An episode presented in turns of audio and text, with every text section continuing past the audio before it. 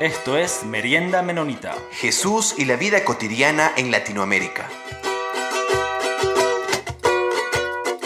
Hola con todos y todas, bienvenidos a Merienda Menonita. Hoy tenemos un invitado muy especial, es Julián Guamán, un, un amigo y un obrero para la iglesia y nos va a venir a compartir algo sobre las realidades de las iglesias indígenas anabautistas de Ecuador y también nos va a contar algo sobre este, la espiritualidad indígena, la historia de la iglesia anabautista y algunas otras cosas. Entonces quisiera que, um, que Julián se, se, presente, por favor, y nos comenta un poco de, de, de, dónde viene y su, y su trabajo con la iglesia. Eh, bueno, yo soy de la provincia de Chimborazo, el centro del país de, que queda en Ecuador, y mm, más o menos soy, estoy en el camino del Señor 40 años. Yo conocí al Señor a la edad de 10 años y desde allí estoy en la iglesia. En este momento estoy fungiendo de secretario nacional de la Iglesia Evangélica Ecuatoriana, que es una conferencia eh, de la Iglesia menonita o, o conferencia menonita eh, indígena. Ya, y, y un poco de, de, este, de la historia de, de, su labor con, con, la iglesia. Bueno, la iglesia mmm, cristiana menonita, o también llamada Iglesia Evangélica Ecuatoriana Menonita, eh, tiene su origen eh, formalmente en el año 2000, porque allí se estableció, en ese entonces estableció la primera congregación que queda en la ciudad de Riobamba, eh, congregación Oref. Pero previamente eh, la iglesia había sido, o los que congregamos en esa iglesia y conformamos esa congregación menonita, fuimos evangelizados por misioneros menonitas dentro de la Unión Misionera Evangélica. Pero también en el año 92 a 95 tuvimos la oportunidad de tener educación teológica menonita con el hermano eh, Mauricio Chenglo. Eh, entonces, desde el año 92 nosotros tuvimos conciencia eh, de nuestra identidad anabautista menonita, porque los misioneros menonitas de alguna manera transmitieron o dejaron el legado anabautista menonita, y cuando supimos, cuando estudiamos teología, supimos efectivamente que ya había sembrado este, eh, las semillas menonitas y por eso es que en el año 2000 establecimos la primera congregación y en el año 2010 establecimos, eh, tuvimos reconocimiento estatal eh, de nuestras congregaciones. Julián, estoy eh, muy emocionado por esta conversación que estamos teniendo acá. Yo tengo algunas preguntas que quisiera también aprender sobre lo que tendrás que decirme sobre esto. Yo estoy seguro que nuestros oyentes también estarían muy interesados. Mi primera pregunta sería en relación con la misión.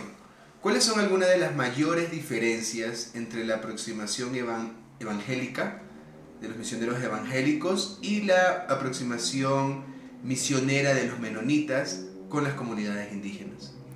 Eh, yo creo que la iglesia, digamos, los misioneros evangelicales, diría así, utilizando el concepto americano, evangelical, ¿no? Eh, los, eh, en, o las denominaciones, las misiones, las agencias misioneras, las ONGs evangélicas, eh, en, su, en su concepto de misión parece que hay el elemento o, de civilización o civilizatorio. Eh, el Evangelio como sinónimo de civilización o Cristo como el que lleva la civilización al cambio, a la transformación en sentido de progreso, en sentido de, de línea de avance, ¿no? Eh, me parece que es uno de los conceptos, por varios factores que podemos luego eh, compartir. En segundo lugar, la propuesta o, o, o, la práctica de la misión por parte de iglesias menonitas y anabautistas en general es concebir la misión y poner en práctica la misión en el sentido de acompañamiento, de relacionarse, de ponerse eh, como hermanos en el mismo camino, en la misma ruta uh, del camino del Señor. Entonces, eh, esa me parece que son las diferencias básicas que yo puedo percibir entre eh, las misiones evangelicales y las misiones también anabautistas. Ahora tengo una pregunta en relación con la espiritualidad indígena y eh, la forma de vivir la vida cristiana de los menonitas. ¿Cuáles son algunos de los puntos, ya no de diferencia, que creo que algunos hemos podido hablarlo mucho, leído y conocido, pero cuáles son algunos de los puntos de encuentro entre las comunidades cristianas indígenas y las iglesias menonitas? Pienso que hay tres elementos que, que pueden ser como puntos de encuentro. El primero, eh, el tema del el sector eh, indígena o la espiritualidad andina plantea la relación. Los indígenas vivimos en función de los demás en función de la comunidad. Por tanto, todas nuestras acciones son eh, en relación a, en relación con. Eh, eh, por tanto, el sujeto individuo es opacado en la cultura andina, sobre todo quichua o aymara, por ejemplo. Por un lado. En cambio, la espiritualidad anabautista menonita también establece este elemento de relación en el sentido de seguimiento a Jesucristo por un lado, pero también en el sentido de relación entre la comunidad de creyentes, la comunidad de discípulos que son hermanos en la fe, hermanos eh, eh, de la comunidad. Entonces, ese es el primer elemento. El segundo elemento que dije es eh, la comunidad, la concepción de que la iglesia es comunidad, una congregación es comunidad de hermanos creyentes, de discípulos, que siguen, que están en esta relación. En cambio, en el mundo andino, eh, en la espiritualidad originaria andina, igual eh, la comunidad se resalta en el sentido de que, de que eh, lo colectivo, más allá de la suma de individuos como pobladores, es, es digamos, está en primer, en primer plano. Por tanto, el territorio, por tanto, la memoria histórica colectiva, por tanto, los valores históricos son eh, relevantes dentro de esto, no la individualidad, ¿no? que uno pueda, eh, pueda ser parte también. El tercer elemento que veo es el cuidado de la creación. Los pueblos indígenas en general tenemos una relación especial con, con los árboles, con el agua, con la naturaleza en general, porque provee alimentos, eh, nos provee seguridad, nos provee, nos protege. En cambio, la Biblia también desde la interpretación anabautista menonita, que yo considero eh, que lo veo, es que también plantea este tipo de, eh, de ver, eh, la palabra mismo habla de, de, la creación, la creación como que tuviera vida, ¿no? Y por eso Salmos al menos dice claramente que la creación gime, ¿no? De dolor, gime. Y por tanto hay, ah, hay un paralelismo relacionado con, con la vida misma. Entonces, estos elementos, es decir, la relación en cuanto a seguimiento, eh, la comunidad como comunidad, iglesia como comunidad de creyentes, comunidad de hermanos y finalmente el cuidado de la creación pueden ser tres elementos que, que permite eh, encontrarnos la eh, espiritualidad anabautista menonita bíblica y por otro lado también la espiritualidad andina. Perdón, entonces ahí este, ese enfoque de, de, la relación, entonces hay una conexión con el, el, énfasis en el anautismo de, del seguimiento a Jesús, ¿no? de, de esa relación que uno tiene con, Jesús y de emitir a Jesús en, en, la vida diaria. Y también, por otro lado, el enfoque de, de la comunidad, um, que el anautismo hace ese, ese énfasis en que el, um, la vida cristiana se, se, tiene que vivir en comunidad, casi no hay cómo hacerlo individualmente. ¿no? Y en cuanto sí, a, la, creación, este, nosotros como, como hijos e hijas de Dios, este, casi uno podría decir que igual Dios igual creó este, la tierra, entonces nosotros somos casi hermanos, hermanas de, la tierra en alguna manera porque Dios nos creó a nosotros y también creó a toda la, naturaleza. ¿no?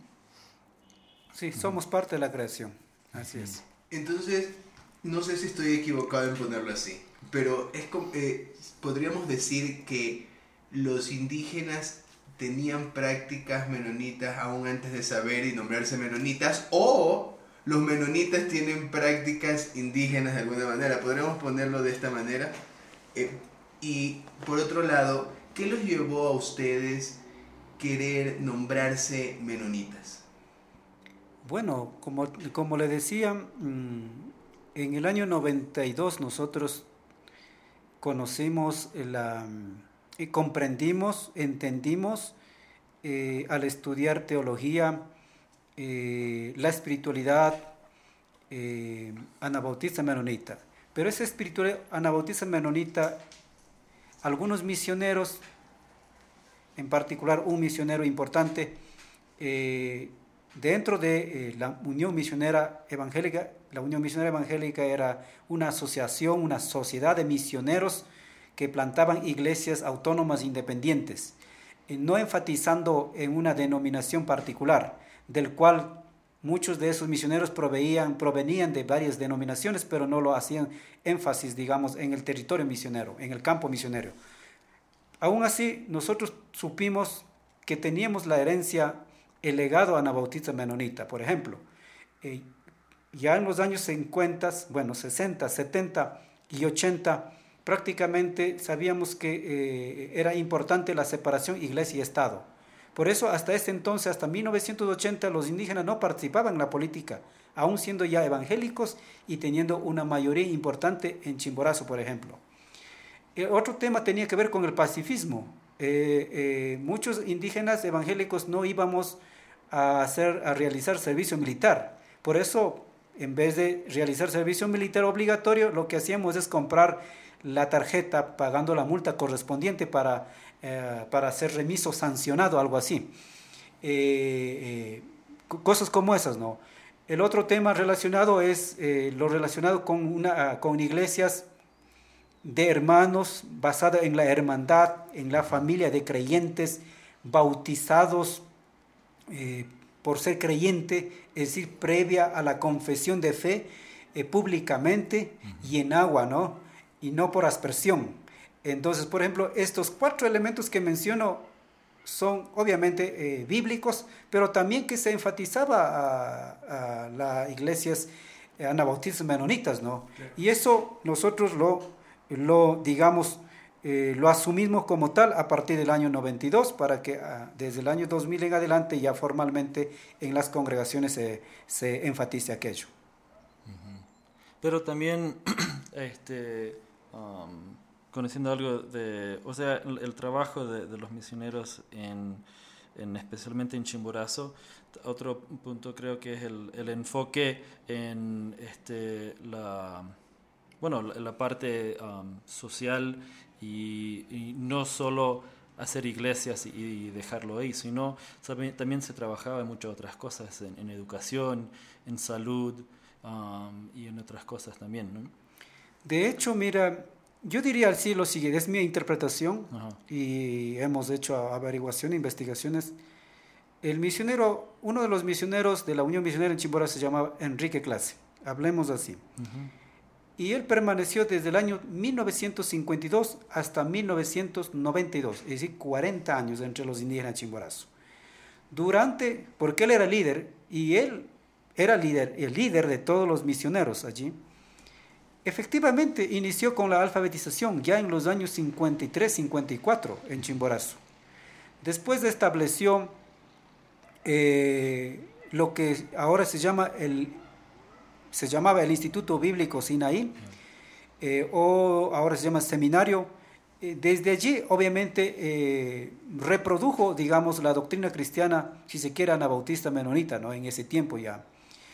Ah, además de otros, eh, otros elementos evangelicales, obviamente, pero no por, por, eh, por el misionero Enrique Clasen, sino por otros misioneros de otras tendencias. El tercer eh, elemento que hay que ver es que él fundó lo que se llamaría, lo que se llamó la Escuela Atahualpa, la primera escuela indígena privada o particular en el Ecuador, diría yo. ¿Por qué? Porque tenía una visión de la educación, la escolaridad era importante. Y fin, eh, ah, luego... perdón, interesante que lo puso, puso ese nombre. Atahualpa, así es. claro que sí, no lo puso menos Simos, ni, ah. ni, ni, Grevel, ni otro, pero lo puso Atahualpa. Ah. O sea, la contextualización es importantísimo.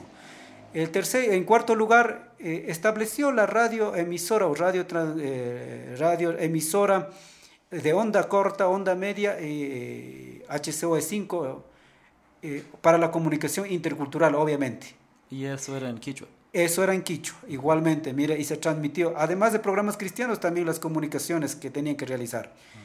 Eh, luego estableció también en quinto lugar eh, un dispensario médico o la clínica de salud, como llamamos, que también atendía en, en, Colta, pero también a veces hacía caravanas médicas para atender la salud indígena.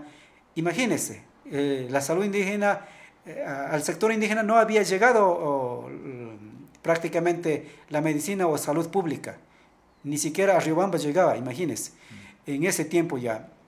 Y entonces, y finalmente, él lideró, junto con, obviamente, con eh, líderes indígenas, pero estableció lo que se llamó, lo que se llama ahora también la Asociación de Indígenas Evangélicos de la provincia de Chimborazo, AYECH.